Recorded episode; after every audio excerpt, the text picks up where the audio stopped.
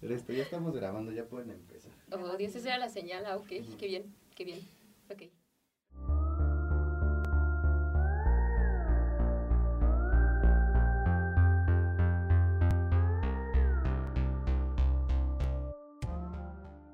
Hola mis queridos Alien Palomeros, ¿cómo están?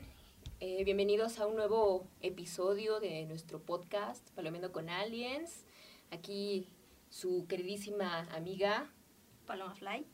yo aquí Adri Alien y nos acompaña el día de hoy Mariana, Mariana Guzmán. ¿Qué onda? Ella es eh, criminalista, criminalista, bueno, estudia criminalística. Ajá, bueno, es que no, ahí ahorita estaba platicando con ella porque no sé muy bien, es Hay criminalística. corte de caja. Exacto. y bueno, nuestro queridísimo Richard, músico y bueno, Boy Scout. eh, Boy Scout y otras muchísimas... De todo un poco. De todo un poco que ha hecho en su vida, ¿no? Entonces, Un bueno, de todo. así es. Y pues, ¿de qué, qué vamos a hablar el día de hoy? ¿De qué película vamos a hablar, Paloma? Del conjuro. El Conjuro 3. El diablo me obligó a hacerlo. Ahora échale la culpa, ¿no? Échale la culpa, exactamente. Y pues bueno, ya teníamos un tiempo igual que eh, Un lugar en silencio parte 2 esperando eh, esta, esta película. Eh, en un principio se iba a estrenar en septiembre del 2020. Se acaba de estrenar ahorita primero de junio eh, de 2021. Por fin, tan esperada, tardamos eh, que cinco años en una siguiente, en una nueva entrega de esta, de esta historia de los Warren. Y pues una historia bastante interesante, ¿no? Eh, basada en hechos reales, un caso muy sonado, muy mediático. Eh, pues básicamente trata del asesinato, ¿no? De, de- que cometió Archie eh, en los años, en los 80, en 1981. Y bueno, fue el primer caso que se, eh, que se presentó ante juzgados como, como de una posesión, ¿no? Entonces, ¿qué tal? ¿Ustedes qué les pareció? ¿Qué pueden platicar al respecto? Mm, es, en cuanto a lo psicológico, es un tema un poco complejo porque eh, no hay como tal evidencia científica que pueda comprobar que esto realmente sucede. Sí, claro. Eh, a diferencia de- del psicoanálisis, que es muy distinto a, a la psicología, no son lo mismo, ahí sí cabe la posibilidad de que eso exista. ¿no? De hecho, Jung, eh, Carl Gustav Jung, este ya hablaba de, de sucesos de este tipo, no tal cual una posesión, pero sí personas que habían como reencarnado, ¿no? Entonces él sí, sí da la, la- la pie a que este tipo de cosas puedan suceder, ¿no? Las cosas sobrenaturales. Sí, claro. Claro. Y bueno, aquí de, de por el otro lado, bueno, antes que nada vamos a platicar de qué, qué estudia o qué parte se ve eh, la parte criminalística. La parte criminalística es más que nada la práctica, como tal. En la escena del crimen vas a encontrar a los criminalistas, pero en el- como lo que te comentaba, los criminólogos eh, se enfocan más en el área lógica, en el área mental. Entonces, como tal, mi trabajo sería ir a la escena del crimen, ver todos los datos, todas las pruebas que tenemos de lo que haya ocurrido, este, para encontrar al culpable de- del crimen identificar a las víctimas, entre otras muchas cosas. Los criminólogos únicamente analizan el aspecto para ver por qué lo cometió, si fue crimen pasional, si fue crimen por estar mal mentalmente o simplemente alguna enfermedad, algún accidente, cualquier cosa de ese tipo. Entonces así se diferencian. Ok, perfecto. Bueno, en este caso yo creo que sí eh, tuviste oportunidad de eh, saber de este caso que fue tan sonado que tratan en el conjuro. Eh, yo estuve como investigando un poquito más a fondo de lo que hablaba Lorraine Warren y Ed Warren en, en su momento. Y eh, pues platicaban, ¿no? Que habían empezado con sucesos extraños en la casa donde llegan, que en la película eh, se muestra, ¿no? Que llegan a esta casa, están unos meses y el niño encuentra una cama de agua, toda esa parte que se, que se platica.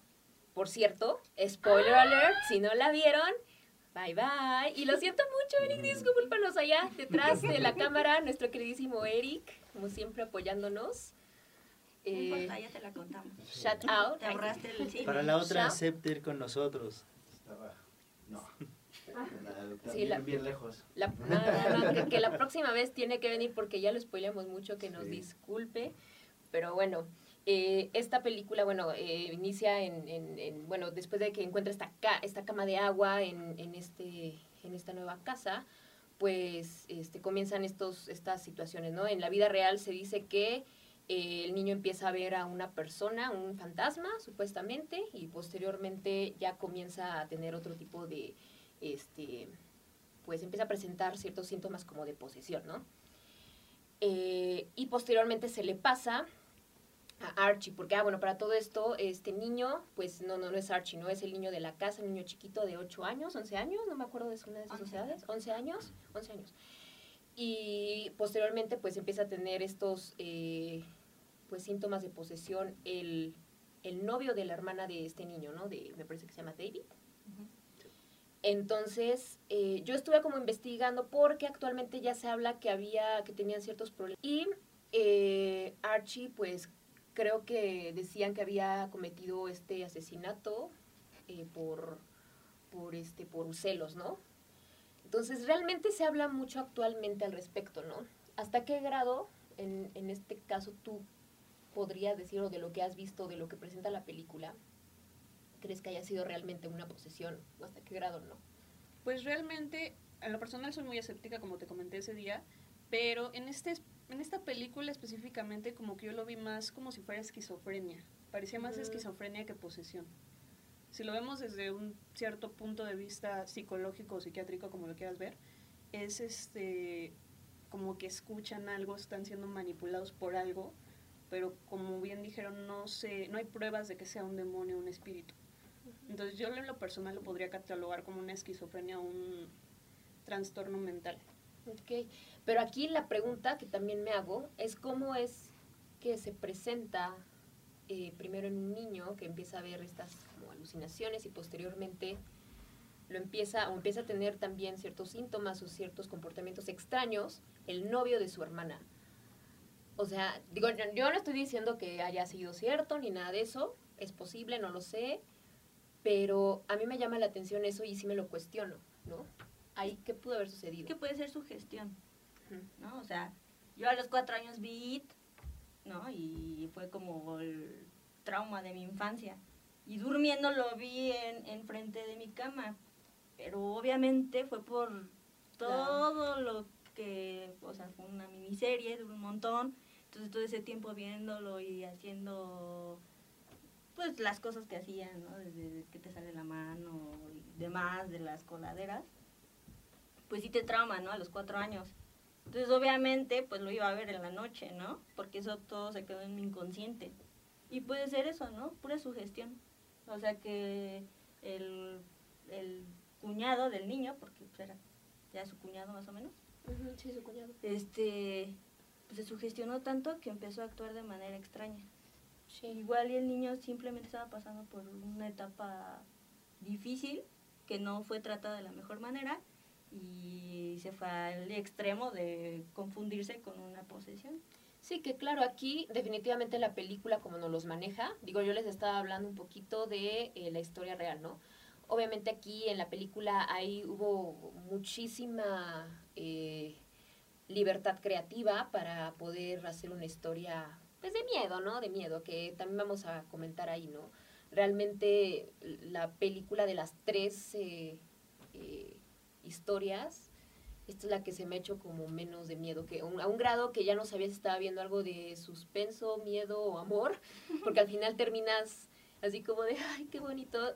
Y está, está padre porque narran una parte de, de- la historia de los Warren también, como intentan comunicar ese amor, ese gran amor que tenían entre ellos.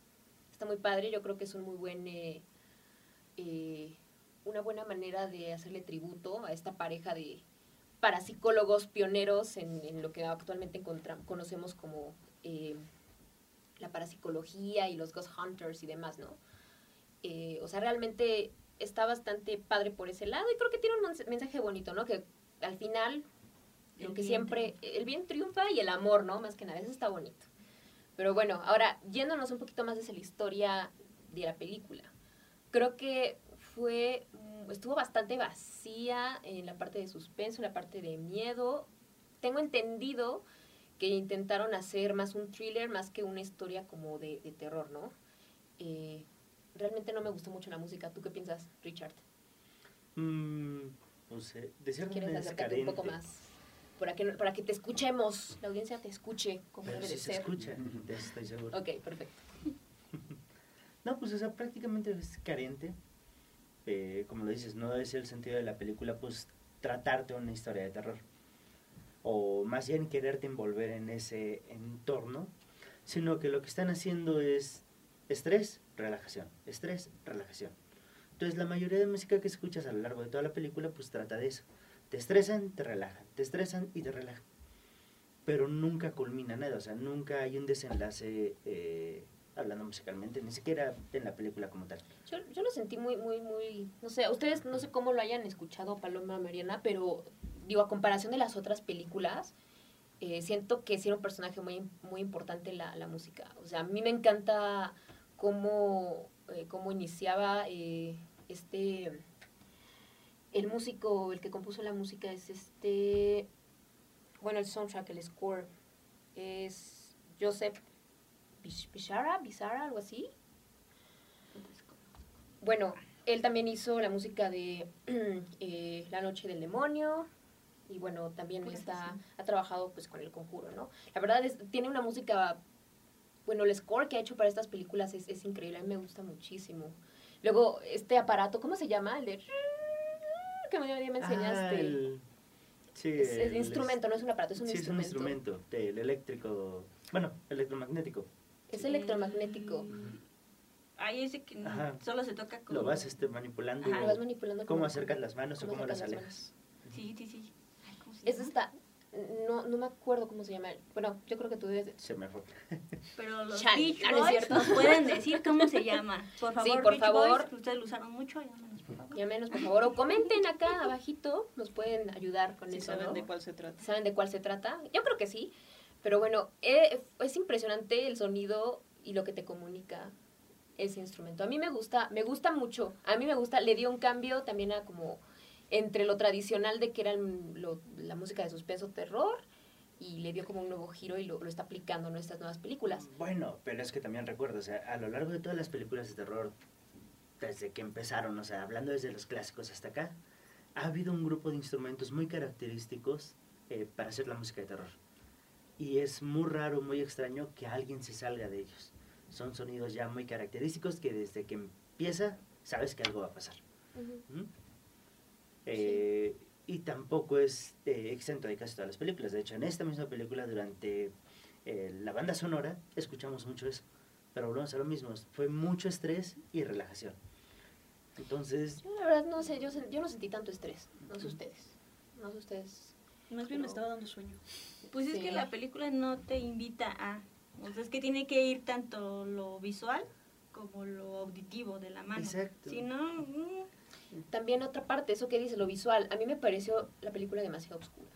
Y eso que la vi ya dos veces, y las dos veces la sentía demasiado oscura, al grado que no sabía en qué momento tenía que espantarme o no.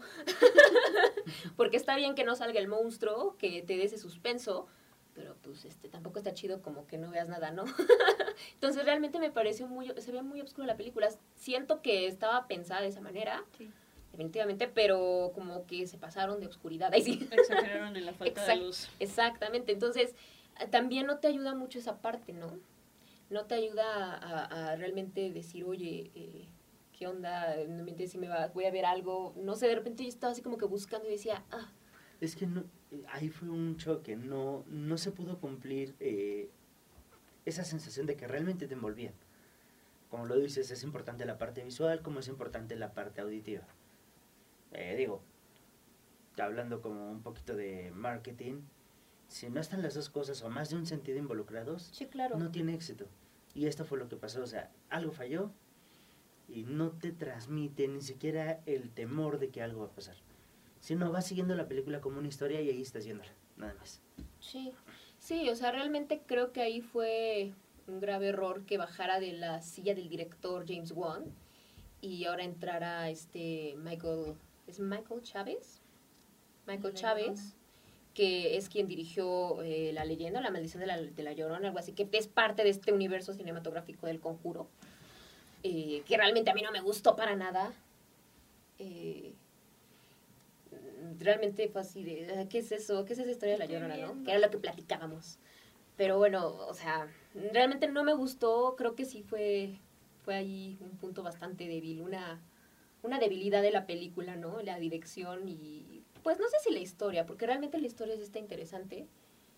Em, Pero al final la desvirtuaron mucho. exacto, la O desvirtuaron sea, mucho. Yo creo que si la hubieran querido hacer como más real, se hubieran metido a toda la onda del juicio, ¿no? Como tal, como sucedió. Sí, hubiera sido interesante. Ah, bueno, a lo mejor se hubiera parecido un poquito a- al caso de esta Emily Rose, ¿no? Un poquito.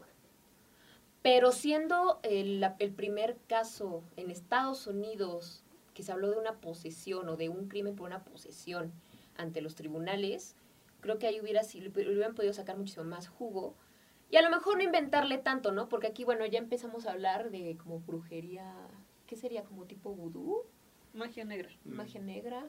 Más, Sí. más de...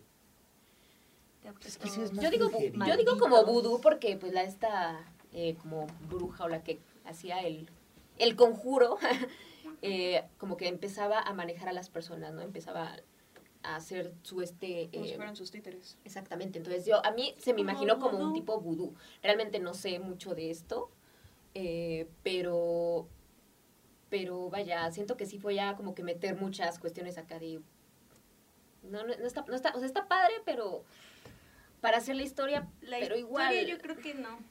Eh, le faltaron muchos elementos y le Sí. metieron otros que estaban como de sobra, ¿no? Con el- Sí, claro. Entonces, si querían hacerlo como más real, pues eso le quitó todo lo real. Y también siento que estaban queriendo como eh, poner muy de, esto sí fue un caso paranormal, ¿no? Como defender mucho la postura de los Warren, que está bien. Eh, pero sí es interesante como escarbar un poquito la historia e ir viendo esos detalles para cuestionarse uno y decir, ¿realmente eh, fue un caso de posesión o fue eh, un caso de una, un trastorno mental, ¿no?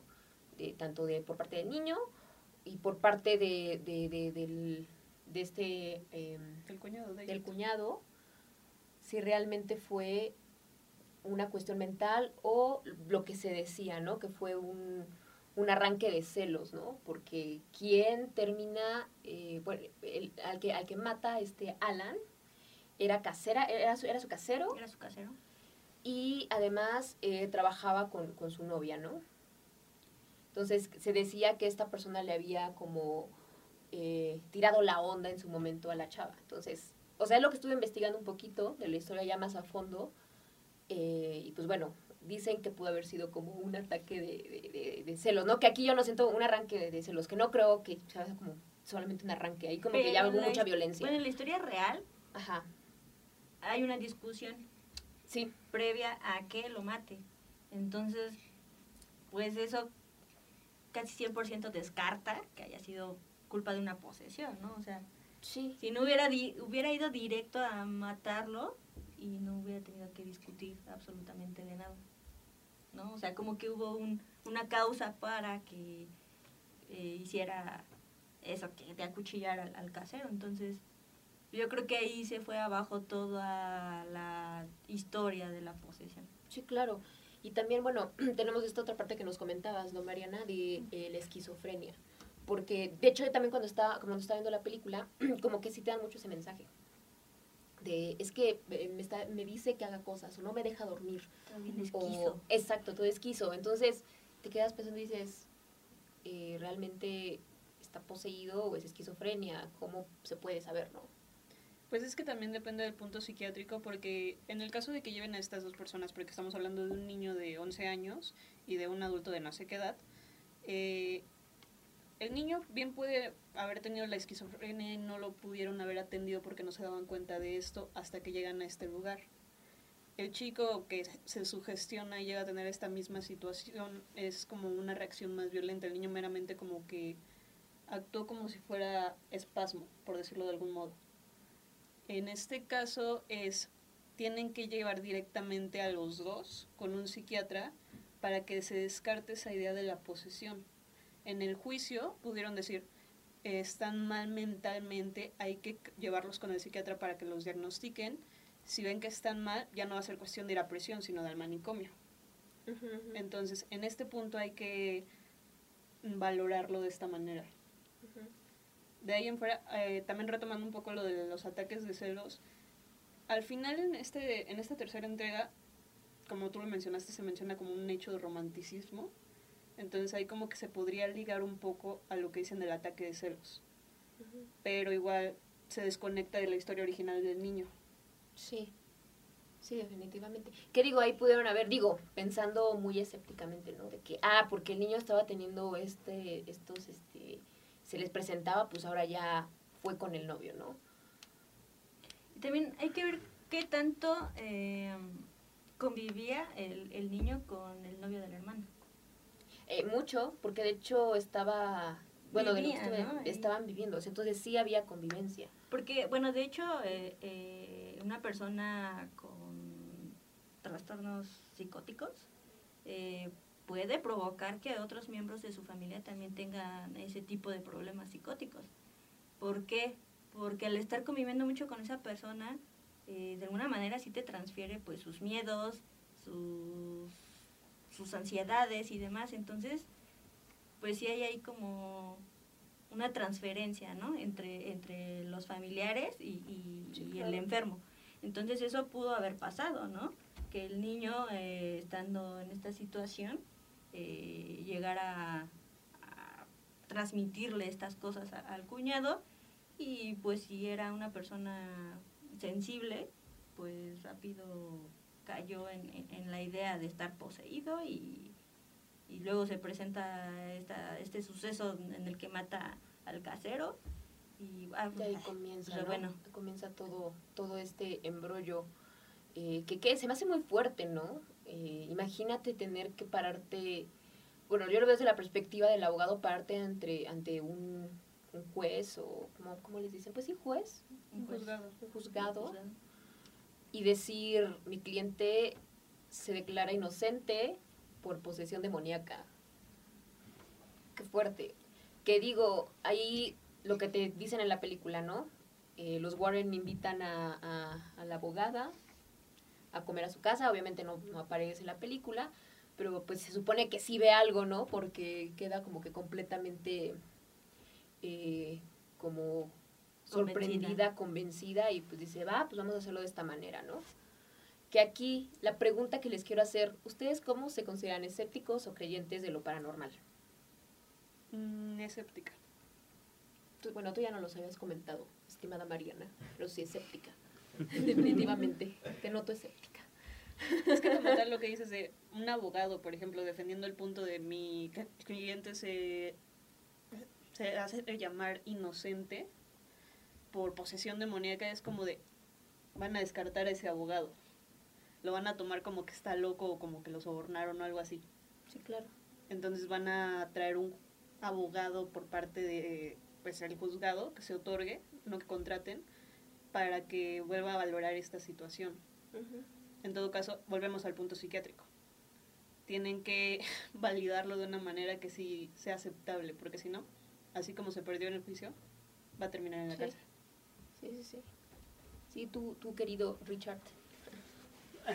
Yo hasta cierto punto sí creo en muchas cosas y hasta otro dudo muchas situaciones. Por ejemplo, yo creo que el hecho del abogado en esta película eh, se facilitó aún más, no fue tanto como excepcional, simplemente porque también creen en una entidad superior que está observando el juicio.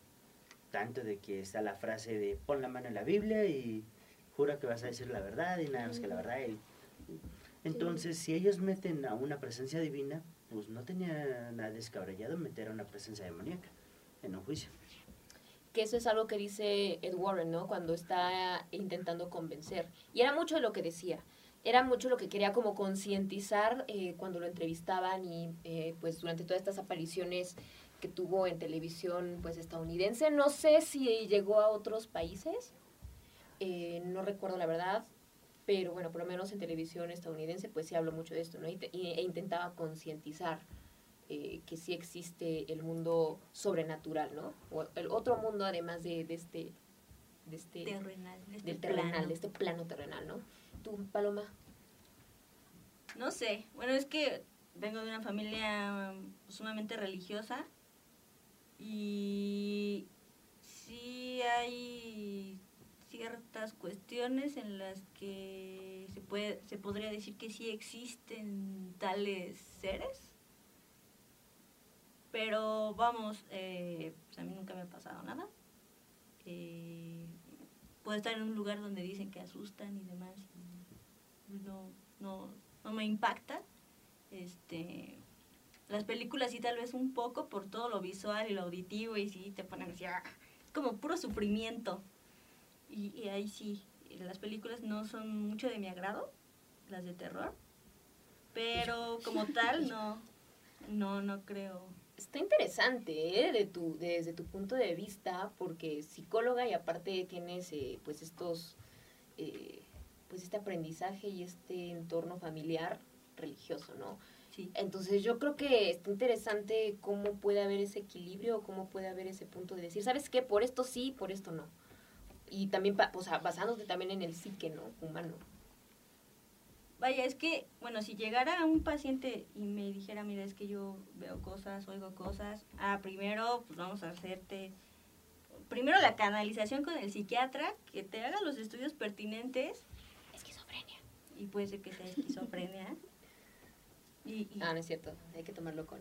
no, y, o sea, en, algunos maestros estaban pues muy en contra de, de esto, ¿no? Que eso no existía, bla, bla, bla. Pero otros que son de corrientes como más Energéticas. No, no ¿cómo se podrá energética, decir? sino como más de mente más abierta, pues sí creen en estas cosas, ¿no? Por ejemplo, eh, nos contaban de un caso de, de Young, ¿no? Que él tenía un paciente en, un psiquiátrico y entonces este cuate pues hablaba en un idioma que él jamás había hablado, porque ni siquiera estaba en, la zona donde se hablaba ese idioma y aparte ya era casi un idioma muerto. Entonces eh, empieza a hablar en ese idioma y Young pues empieza a investigar un poco sobre qué idioma era y, algunas de las cosas que, que- que decía el paciente y investigando se dio cuenta que todo eso era cierto, la lengua existía y las cosas que él decía eran totalmente comprobables y entonces ahí fue también una parte eh, decisiva en el psicoanálisis cuando se separan eh, Jung y Freud y dicen, pues, ¿sabes qué? Yo sí creo en esta parte eh, paranormal, sobrenatural, cosas extrañas que suceden, que no tienen una explicación, como en el psicoanálisis que todo tiene explicación, ¿no? Entonces se separan estas dos, dos personas y, y- y te lo deja como, como a la interpretación, ¿no? Porque muchas cosas son, se, se- se dejan a la interpretación del, del psicoanalista. Sí, claro. Entonces, eh, es, es una cuestión compleja. Eh, a mí una persona así de plano me dijo, es que mira, yo he visto cosas y me han pasado cosas y, y dime, ¿estoy loco? Pero no, no está loco, o sea, no puedo descartar que, que, que pasen este tipo de cosas. Claro. no puedo inmediatamente decirle, pues, ¿sabes qué? Estás loco, esquizofrénico, eh, vete al psiquiatra Sí. porque yo dejo la, la puerta abierta a que tal vez sí existan estas cosas. Claro. Y si el psiquiatra eh, me dice, ¿sabes qué? Ya lo analicé, ya hice las pruebas pertinentes y aún así eh, no aparece algún problema, no me queda otra más que creerle. Claro, claro. Pues yo a lo personal, yo sí les puedo decir que soy 100% creyente, no nada más porque sí, sino porque a mí sí me han pasado varias situaciones. Eh, obviamente no todo el tiempo voy a estar pensando de que, ay, pasó esto, fantasmas, pasó esto, solamente hay una respuesta, ovnis. No. sí eh, busco eh, que haya esta parte de, de, de valorar, evaluar que hasta qué punto puede ser una enfermedad, hasta qué punto puede haber una explicación, hasta qué punto. O sea, realmente escéptica no me considero, sin embargo, siempre busco una explicación antes de decir, ¿sabes qué? Fantasmas, ¿no? Y más que nada ha sido porque precisamente he vivido cosas bastante extrañas que no me explico. Por ejemplo, lo que tú decías ahorita de, digo, no, obviamente no de posesiones ni nada de eso, eso está muy cañón, pero esa parte, ¿no? De que luego eh, alguien empieza a hablar una lengua muerta y cómo, cómo, cómo, lo, cómo lo hizo, ¿no? O sea, cómo, de dónde lo aprendió, o cuando te dicen cosas que van a pasar, o que pasaron y que no sabía, ¿no sabes? Aunque puede haber también ciertas explicaciones, ¿no? A lo mejor. Pero aún así hay, hay puntos en los que uno dice, oye, esto está muy, extraño. O sea, yo realmente una ocasión sí vi algo que me sorprendí, me sorprendió, o sea, literal vi cómo se generó, pues no sé si le llama ectoplasma o algo así como una bola, de la nada no había manera de que pasara eso en mi casa, no, no me lo explico. O sea, me han pasado situaciones así que digo, sí creo, definitivamente hay otro mundo y definitivamente existe Dios y existe pues esta otra parte oscura como le quieran llamar, ya igual a Dios como le quieran llamar. Entonces realmente yo lo creo. Jehová, este, no sé, Alá. Ahora sí que la religión que, que, que, Que profesen. que- que profesen, pero definitivamente yo sí creo, ¿no? Porque sí hay situaciones bastante, eh, pues, inexplicables a nivel racional, se podría decir, ¿no? Entonces yo realmente yo sí he creído, yo sí creo en todo esto. Eh, no sé, yo creo que todos hemos tenido por lo menos alguna situación que dices, ah, es que me parece que vi esto, ¿no? Eh, no sé, ustedes, algo, algo que les haya sonado de esta película o algo que alguna vez hayan escuchado. Mm, Hablando desde el punto de vista de la película, eh, hay algo muy característico porque desde que se empezó a tratar este niño, ya estaba contemplado que iba a llegar un sacerdote a trabajar un exorcismo. Y obviamente no era el primer caso de los Warren. Eh, ellos ya sabían que tenía que pasar por un periodo de evaluación, Bueno, recopilación de datos. bueno, pero tomándolo desde el punto de vista de la historia, ¿cómo te la maneja la, la- la- la película, no?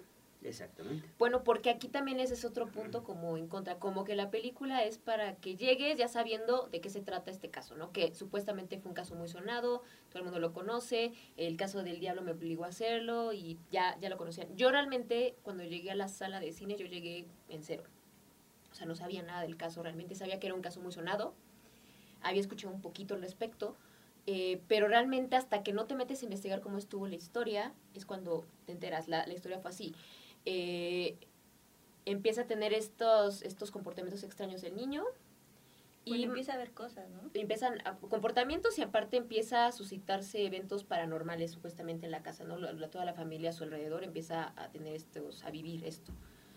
Entonces le hablan a un padre de la iglesia.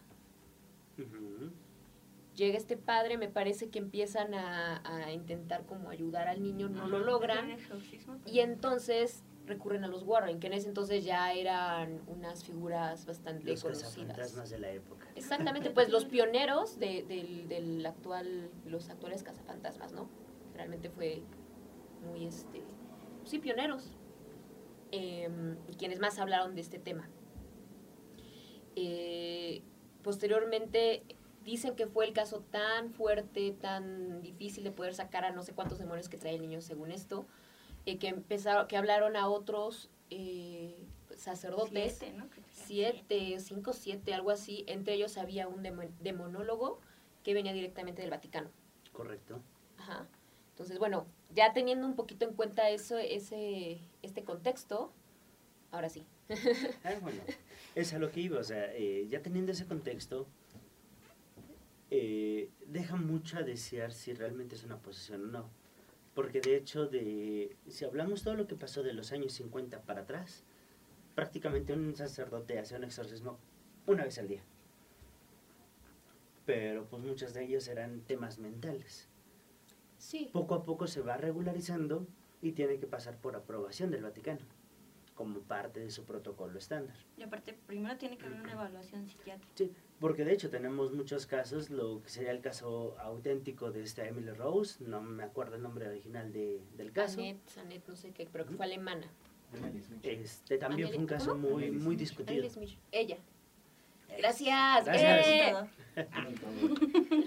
Este también fue un caso muy discutido, porque no llevó el, pro- no se hicieron el protocolo de la manera correcta y el Vaticano no lo quería aceptar. Entonces sí hay una, a lo mejor parte o una línea más pequeña entre la realidad y la mentira, donde sí pudo haber sido y donde no, porque se supone que sí ya hubo una evaluación clínica. Sí. Sí, no, y de hecho yo est- estuve viendo entrevistas de los Warren, de pues ya un tiempo después de que pasó este, este suceso. Y hay hasta audios. de- ¿Hay audios? Sí, hay audios. De hecho, los audios del exorcismo, la verdad, me parecen Macabrones. macabros. Macabrones. Eh, pero se nota que los medios como que no les creían mucho, porque hasta las entrevistas como que decían, ay, bueno, y tú tomas estas fotos y, ay, es que no se ven. O sea, ¿sabes? Como que había esa parte que no les creían por una Es que también es curioso, ¿no? Que, que la mayoría de, de los videos que hay y demás, eh, o sea, ya ahorita con la tecnología que tenemos ahorita. Bueno, ahorita ya cambió Sí, mucho, o sea, ¿no? pero aún así, ¿no? Todas se ven súper mal, bien pixeleados y todo. A ver, ¿dónde se ve? Yo no veo nada. Es que es, es, es, Es muy- que es, es extraño. es extraño, sí, ¿no? Bueno, pero es algo muy curioso. Siempre que vemos algo paranormal, o se ve borroso, o se ve pixeleado. Ese es como que el estereotipo que tenemos marcado. Pero igual en los, en los videos de ovnis, así ya más actuales, dices, ay, o sea, ya pues tomar un video más decente, por favor. Sí, claro. Digo, que a mí se me ha tocado ver ovnis, pero pues nunca he grabado porque pues hashtag no tengo buenas Hashtag cámaras, me- hashtag me no tengo- las me manos. tiemblan las manos. No, realmente lo que he visto ha sido como súper pequeñito, que si digo, no inventes eso que es la cámara del teléfono por lo menos, pues no tengo mi cámara acá chida de no sé cuánto, o sea, no sé cuántos pesitos para poder hacer una, o un lente, ¿no? Especial. Entonces, pues es como un tanto difícil, ¿no? Hablando de ovnis, De que ahora, hablando de cuestiones paranormales, no sé por qué, por ejemplo, el día que vi ese- esa como bola, que ha sido uno de los tantos eventos que sí me ha llegado a, a- a- a suceder, no sé por qué no tomé la foto. Yo creo que fue que estaba tan, tan sorprendida en ese momento de lo que estaba viviendo que dije, o sea, no me dio miedo, pero a mí fue fascinante, porque dije, wow, o sea, esto existe. Ay, sí. Impactada. impactada, hashtag impactada con K. O sea, o sea, o sea, dije, ¿cómo es posible, no? ¿No? Entonces, En el aspecto de los ovnis sí es como más creíble. Porque, por ejemplo, hay una ocasión en la que arriba de nuestra casa había como cinco objetos que no estaban, no sabíamos qué eran. No eran cohetes, no eran, no eran nada que conociéramos. Y mi papá tiene una cámara y trató de tomarles foto, pero por más que trató, la memoria estaba prácticamente vacía, estaba libre. Por más que trató, no se podía. Y tratamos con los celulares y no se podía. júramelo. Te lo juro. O sea, eran cinco, estaban arribita de la casa, cada esquina y uno al centro. Y no se podía tomar la foto. Tratamos con todos los celulares, con la cámara, con todo, no se podía tomar foto. Bueno, ahí tienes una respuesta, queridísima Paloma. Muy bien. Cuéntenos si ha pasado algo parecido. Sí, ustedes cuéntenos también eh, que, que si han tenido también algún tipo de evento o si ustedes son creyentes o Bueno, y a ver, ¿por qué no pensar que los ovnis y los fantasmas son uno mismo? No lo sé. Bueno, ¿tú Ah, qué piensas, ¿quién sabe? eh, Mariana? En ese punto no, porque, o sea, una cosa es lo espiritual y otra cosa hablando de la inteligencia. Pero si o sea, no vemos a los ovnis, o sea, que tengan alguna tecnología que los haga transparentes y no los veamos, Bueno, pero eso sí Como es- depredador. Ajá, entonces sí existirían. pero es diferente, o sea, lo espiritual y lo, la tecnología como tal es lo que estamos diferenciando. Eh, algo que yo comentaba en alguna ocasión era que hablando de los ovnis, de los extraterrestres, los aliens, como los quieran llamar, es otro planeta, otra inteligencia que sí puede existir, que no está comprobado porque el ser humano no ha llegado a esa tecnología para llegar a otros planetas, pero tal vez otros planetas sí tengan esta tecnología para llegar a nuestro planeta. Lo espiritual es meramente como de, hay el alma, el espíritu, el fantasma, el que sufre y así. Entonces, por ese ámbito lo veo diferente. Si volvemos un poco a la película, por ejemplo, y lo pongo desde el lado del niño, podríamos pensar, tiene un amigo imaginario y aparte un ataque de psicosis. Como tú mencionaste de su cuñado, sugestión, más esquizofrenia. Entonces, por eso lo, lo catalogo de esta manera. Es más probable encontrar una inteligencia fuera de nuestro planeta que un espíritu vagando. Eso está interesante. Yo no, yo no descarto que ahorita se me vino la idea, ¿no? Que, pues, ¿por qué no un ovni tenga la capacidad de poseer el cuerpo de alguien? Pues sería interesante. Podría ser y podría estar como todo conectado, porque mira, si lo pensamos como razas eh, de seres vivos, a lo mejor no humanos, en una raza diferente, o a lo mejor incluso hermanos de nosotros, a lo mejor mayor evolución, yo qué sé. Pues yo creo que también ellos, entrópicos. ellos también deben tener su parte energética Como espiritual. Y yo, como. Pudiera ser. Mira, Pues es entonces que es posible. Tal vez si le hemos dado un sentido de, de, de- de algo así terrorífico y por- puede ser algo así, ¿no? Yo creo que aliens o extraterrestres, yo creo que son seres pues similares a nosotros. Fantasmas yo siento, y, y bueno, toda esta parte eh, sobrenatural, yo creo que es una parte más energética que no está en este, eh, en este Plano. plano, exacto. Que también lo pueden tener los, los extraterrestres. Porque incluso... Ya estamos divagando demasiado. Estamos aquí. divagando, pero pues es que, mira, realmente no hemos ten- no hay una ciencia precisa que hable de esto y que diga, ¿sabes qué? Es esto. Realmente nadie sabe nada al respecto. Hay mucha investigación. Ni de lo uno ni de lo otro. Hay mucha investigación y hay muchas teorías. Entonces, ¿por qué no sacar una teoría de esto? Porque digo, sabemos perfectamente bien, basa- nos estamos basando en, en cuestiones psicológicas, eh, de criminalística, de a lo mejor la parte musical también, que ahorita no hemos hablado mucho, porque también no hay mucho que decir al respecto de esta película sobre la parte musical. No entiendo por qué estoy aquí. Pues, porque sé no- que puedes aportar. Ahí sí. Sí, o sea, podrías decirnos eh, ver qué sucesos te llevaron a creer que, que suceda. Córtale aquí y ahorita regresa. No, no es cierto. Nos ponemos de acuerdo mientras. No, no, no, no, en serio. No, pero, o sea, yo creo. Porque yo creo que para que seas escéptico o para que creas en algo, pues tiene que sucederte algo a, a ti Una razón. o a alguien muy cercano para que digas sí o no. Sí, sí, no, y de hecho, eso es algo que también les, les quería preguntar. Digo, tú ya nos comentaste por qué estás abierta, ¿no? Ajá. A esta parte. Ahora, ¿por qué tú, Marina, eres escéptica y por, qué- por qué tú, Richard, eres creyente, pero... Creyente, creyente sí y no. no. Adelante. Primero, primero las damas. Los damos. Primero los damos. Ah, Primero Damito. las damas. Mariana, por el favor. único. Oye, sí es cierto, ya hace falta aquí más testosterona. Eric, vente No, para no, acá. no. No, no es cierto. No vi la película. Frente si a no la cámara.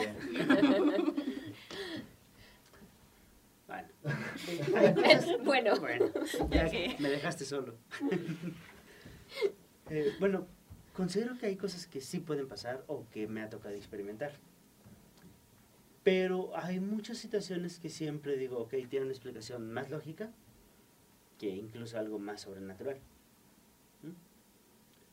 Eh, por ejemplo, ese tema de, ah, es que estás eh, muy negativo, sí, sí puedes atraer algo, tú mismo te predispones, pero no quiere decir que sea algo eh, sobrenatural. Ujú. O sea, es más una predisposición tuya, tanto mental como psicológicamente, te predispones a que pase algo. Sí, de hecho hay un fenómeno psicológico, ¿no? Donde tú solito te llega, haces que obsesionas con eso y entonces haz, te pasa. Es como la clásica Como frase de, es que a mí nunca me han asaltado. Ay, sí. Y siempre el que sale el de, no digas eso porque te va a pasar. Y empieza uno a sugestionarse y cae. O sea, no es de que sea mala suerte o algo, sino más bien tú te predispones a que pasen las cosas. Así le pasó a Darth Vader con Padme, sí se murió. Y no me digan que eso es spoiler, si no vieron el Sí, capítulo. o sea, es que capítulo- empiezas a hacer episodio cosas para Minuto evitar tal. eso Minuto tal, ahí sí. que te van llevando a, a- a ese desenlace. Sí, claro. O sea, Exacto. empiezas a, a- a querer no que no pase eso que tú solito lo llevas. Es, es como alguna vez me dijeron, no, no es que no quieras ser como tal persona, tú simplemente sé tú, no estés pensando en no ser como alguien o, o en no cometer los mismos errores de alguien Exacto, más, ¿no? porque estás pensando en déjalo esos ser. errores. Exactamente, si no vas a terminar cometiendo los errores de que no querías cometer, ¿no? Entonces, ese es una, un muy buen punto. Ahora, desde el punto de vista que digo, sí creo, es esas pequeñas cosas que me ha tocado vivir, que no tienen una coherencia lógica, pero sí las viviste, las estuviste ahí viéndolo. Eh, hasta cierto punto, pues incluso dices, es tangible, lo puedo casi casi tocar y todo. Pero siempre intento sacar esa parte lógica antes de decir, ok, sí está pasando algo. Sí, igual, igual acá, ¿no? Tú, bueno, me, me comentabas el día que vimos la película que tú, desde el punto de vista creyente, que tú sientes que están pasando o que están ya sacando de una manera fantasiosa en cuestiones muy cañonas, muy obscuras eh, en este tipo de películas. ¿Por qué me dijiste eso? Ah, bueno.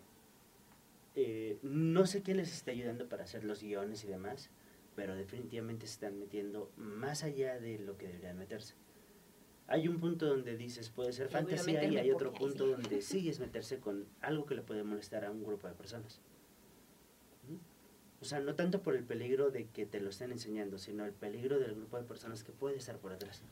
O sea, Que ¿quién se puede sentir ofendida y puede empezar a hacer algo. Claro. Nos metemos ya aquí con temas de sectas, Eh, por ejemplo. por decirlo de, una man- de otra manera,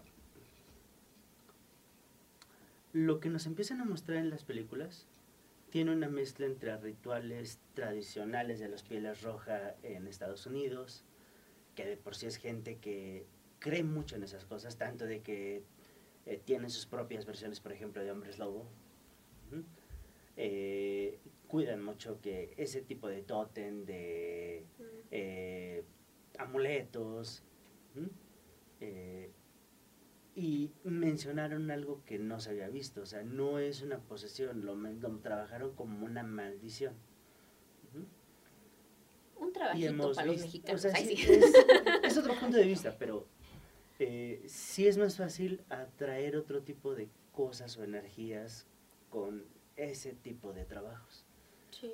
Eh, dicen que muchas veces los problemas no se crean por el desconocimiento, sino porque empiezas a investigar tanto, aprendes de, y tú mismo generas que se abran esas facilidades para que pasen las cosas. Sí, claro.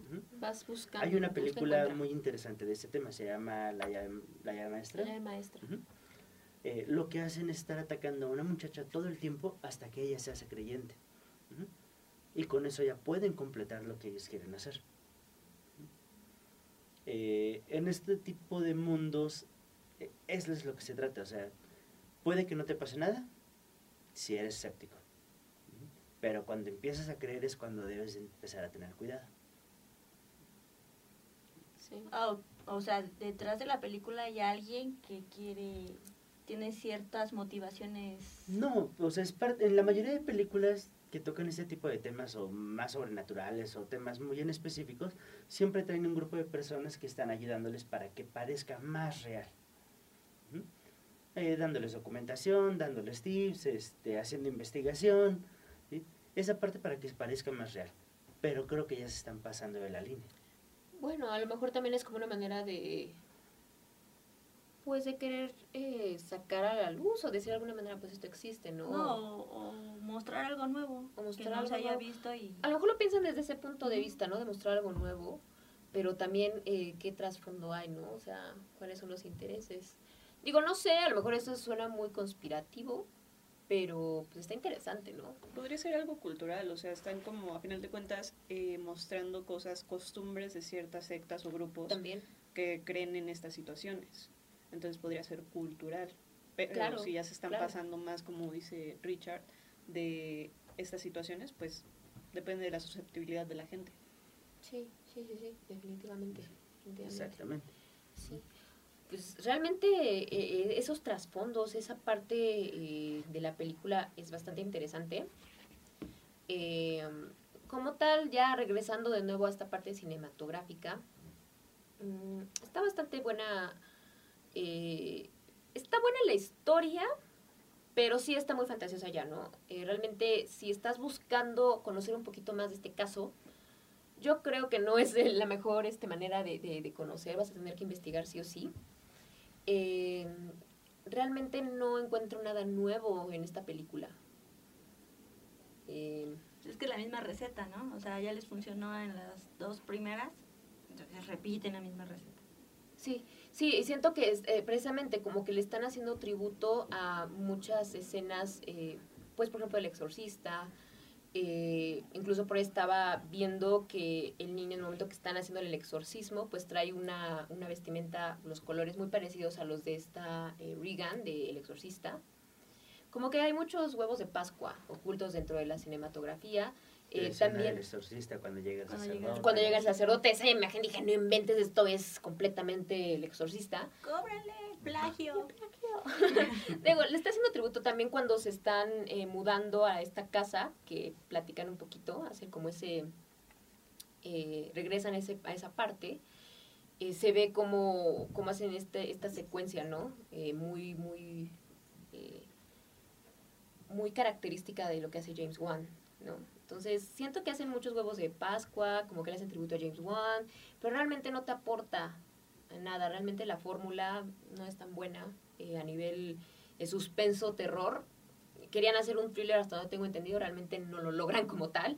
Al final, les digo, como que intentaron comunicar este, este amor entre, entre Lorraine y Ed, y es así como Amor que eterno. Ah. su amor eterno y como que inicia la película con que este fue el caso más aterrador que pudieron haber vivido y al final como que todo termina color de rosa, ¿no? Y así como que, ah, no, que esto les cambió su vida para siempre y no, realmente. Está padre, habla un poquito de cuestiones, este, eh, de la historia de, de Ed y Lorraine, es un buen tributo hacia ellos, pero defi- definitivamente no es una película de terror, suspenso, terror, suspenso, ¿no? Thriller, no lo sé. Igual la, la No primera escena eh, fue una buena introducción a la película, pero después se fue desgastando. Sí, sí, sí, o sea, como que se metieron, como, siento que no tenían tanta información y por eso crearon esta parte de la, esta como bruja, vudú, eh, no sé, que hacía este conjuro, ¿no? Y por eso se metieron tanto por ahí. Luego, también, otra parte, le dan muchísimo eh, mayor peso a, a Lorraine Warren. Eso siempre lo he sentido en todas las del conjuro, más que incluso a, a Bueno, deja de eso, la película no, no explica nada. en cuanto a que... Estás haciendo la película, no entiendes cómo llegan con la supuesta hija o cuál fue la relación. Ah, claro. No entiendes cuál Sí, es el sí, desenlace del caso. No, o sea, tocan tantas cosas, tantos pedacitos que realmente no tienen una secuencia a la historia. Sí, claro. Sí, sí, de, de hecho hay muchas lagunas en las que dices, oye, ¿por qué pasó esto, no? Que o- la segunda vez que la vi, eh, yo decía, ¿cuál era el motivo para hacer este esta maldición, no? Y te, te dicen es que realmente la razón no importa, ¿no? Algo así, algo así le dice el padre a los Warren. La razón es molestar. Ah, Exacto, la razón es molestar, eso es lo que menos importa, el punto de la maldición. Y es así como que, ok, no me están dando como que mucho porque, como que diga, ah, como darle más carnita a esa historia, ¿no? Y decir, ah, esto está interesante, ¿no? En todo Realmente caso, hubo algún momento en el que mencionó algo así como de metió, investigó tanto el padre eh, en este asunto, indagó tanto que se supone era para evitar que su hija se metiera, que terminó metiéndose. Y por Sí. eso empezó como en este plan. Sí, pero realmente, ¿por qué le hace eso a esas personas? Nunca te lo dicen. Por curiosidad, tal vez. O por curiosidad. La verdad. ¿Por qué haces maldiciones? Por curiosidad. Porque según... Para ver qué pasa. No, porque según ver qué estaba pasa. recolectando tres almas, ¿no? Sí, pero ¿por qué? Pues nomás. no, a mí me gusta ¿Ven? coleccionar carteras. Ah. El chiste se cuenta solo, queridos. Entonces, pues bueno, eh, realmente, eh, definitivamente, eh, fue la película menos chida del conjuro. La número uno siempre va a ser la primera para mí. No sé ustedes qué piensen. Literal. Eh, Sí. Creo que lo mejor de la segunda fue la monja, eh, esa secuencia de cuando aparece en el estudio de, de este Ed. Eso me encanta cómo van desarrollando la escena. Em, y de ahí en fuera, no sé, creo que la que más me gusta de todo este universo del conjuro es eh, la del conjuro, literal. O sea, la primerita fue como la más, ¡pum!, que dije, esto está chido. Era lo que traía lo nuevo. pues le dieron un giro, ¿no? Y, y me gusta mucho la visión de James Wan, siempre me, me gusta mucho ese director. Sobre todo cuando eh, son películas de terror o suspenso, no sé cómo le quieran llamar, de este género, ¿no? De lo sobrenatural, paranormal, Lo de más slash allá. inexplicable.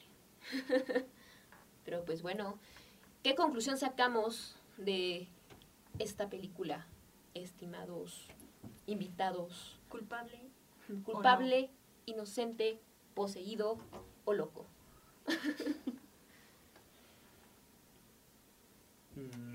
Inconcluso. película que vale la pena ver una vez.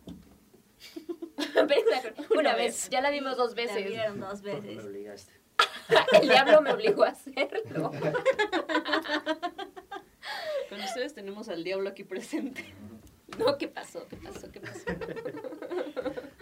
No, para, los sí que, para los que no nos ven, me están llamando diablo.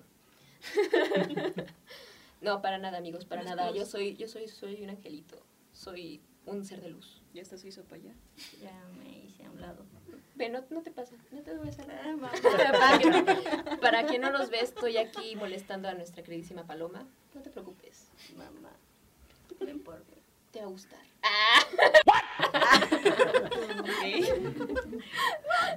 Bueno, ahora sí, vamos, vamos, vamos a las conclusiones, queridos. ¿Qué, qué, qué sacamos entonces, queridísimo Richard?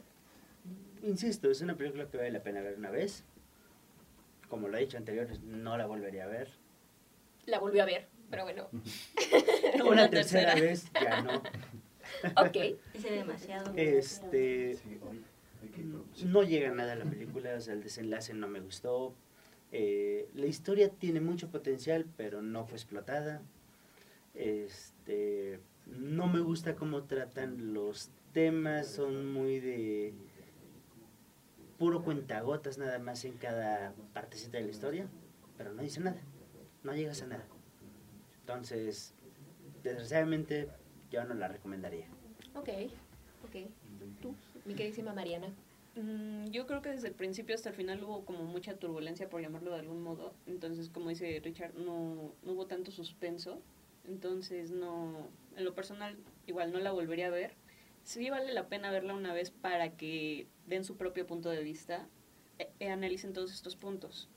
Pero ya una segunda vez, tal vez por cotorreo. Tal vez porque te- Para dormir. dice. Para dormir. Porque sí me estaba quedando Me arrullo viendo el Conjuro 3.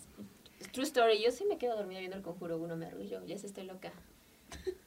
Amo esas películas. Y también La Noche del Demonio es de mis prefe- preferidas para dormir. Es en serio, no se burlen. Burlense, no importa, no me importa. No, no es cierto. No es burla, es sorpresa. Lengua Oh, no se sorprendan. No, por favor, cada quien debemos aceptarlo. ¿va? Cada persona tiene sus, Su manera. sus maneras, sus mañas extrañas y sus hábitos extraños. Que ese es uno de ellos, se los platico aquí, en confianza. En confianza y somos como, como 100. Ah. Por favor, síganos, síganos, coméntenos, denos amor. Pero bueno, no te interrumpo, continuemos contigo, queridísima Mariana. No te preocupes. Pues eso, o sea, una vez verlas está bien para que vean, analicen, den su punto de vista, se expresen y todo eso. y Ya sabrán si les gusta volverla a ver y repetirla. Pero pues, como tal, no se me hizo chida, no hubo mucho suspenso, no, no me causó miedo en absoluto. Entonces, sí, como le faltó eso. Eh, criminalísticamente hablando, si estoy habl- diciendo bien el término. criminalísticamente, ok.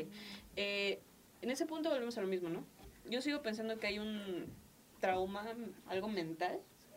Y por ejemplo, la última escena que comentábamos donde se para como, está tocando una especie de cadáver, que se veía súper húmedo, eso no pasa con los cadáveres, entonces es como de, con más ganas no me dio miedo, al contrario, me dio como una especie de risa.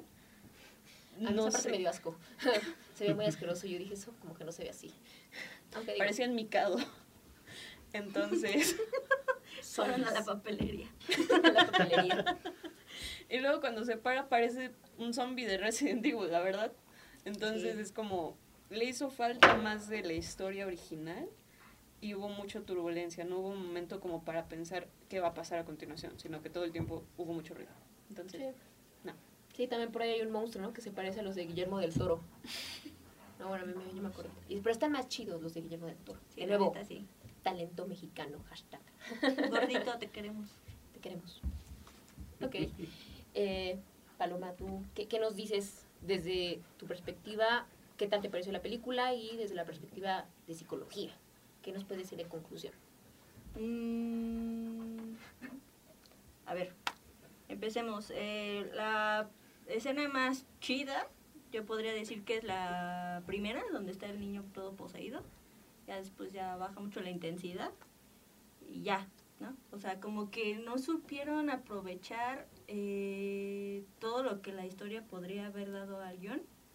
Eh, yo, yo me hubiera enfocado más en el, en el juicio y en todas las pruebas que arrojaron, ¿no? Sobre por qué decían que era algo sobrenatural y no algo psiquiátrico. Eh, y eso hubiera estado genial, ¿no? eh, desde el punto de la psicología, em, es un poco complicado. Tal vez el cuate este pues, tuvo un brote psicótico. Son brotes psicóticos, es te pasa y se va y ya no regresa, ¿no? Eh, tal vez pudo haber sido eso, porque después de salir de la cárcel todo su vida y todo siguió normal. Y bueno, yo creo que sí fue un brote psicótico. Ok. Bueno, yo realmente ya les comenté un poquito que la verdad la película no se me hace buena, es la más floja de las tres del conjuro, ¿no? Entonces, realmente no la recomiendo. Eh, véanla, véanla para, no sé, distraerse un poquito, salir de su rutina. Pero pues bueno, Estresarse. no recomiendo, pero véanla. Lo Véanla nada más, no sé como de que véanla ya, pero relax, relax, ¿vale? Pero pues bueno, hasta aquí el, el episodio del día de hoy. Muchísimas gracias por vernos, escucharnos. Síganos, denos amor, coméntenos. Ya saben, si quieren colaborar, eh, les dejamos nuestro correo y también nuestras redes sociales, Facebook, Instagram. Eh, estamos publicando eh, nuestro podcast por Spotify. Ya tenemos el primer episodio en eh, podcast para Apple. Y bueno, también por ahí la, la plataforma de Anchor. Entonces, pues bueno, síganos, coméntenos, denos amor. Yo soy Adri Alien. Paloma Fly. Muchas gracias por acompañarnos, Mariana. Un gusto. Y Richard, Un igual. placer. Y que no me obliguen otra vez ver No me esas obligan a- películas aburridas, por favor. Pero bueno, muchísimas gracias. Nos vemos, Alias Palomeros. Hasta luego. Bye.